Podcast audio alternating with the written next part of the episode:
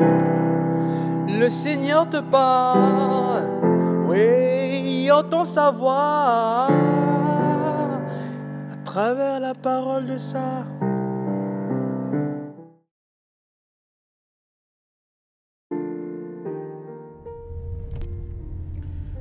Bien-aimés dans le Christ, proclamer l'Évangile aujourd'hui dans le monde ne requiert pas uniquement des compétences, mais cela demande aussi un esprit rusé.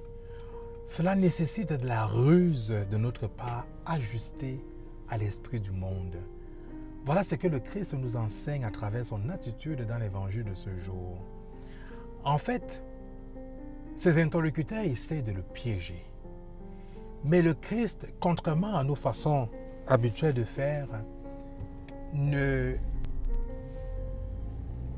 n'essaye pas de les ridiculiser, n'essaye pas de les piéger à leur tour, ou n'essaye pas de d'être dans une position défensive apologétique.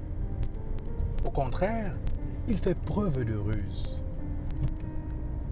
Quand tu lui demandes de quelle autorité il agit, il leur pose en retour une question, à la manière des sophistes, à la manière des philosophes. À travers, à partir d'une autre question, lui aussi questionne.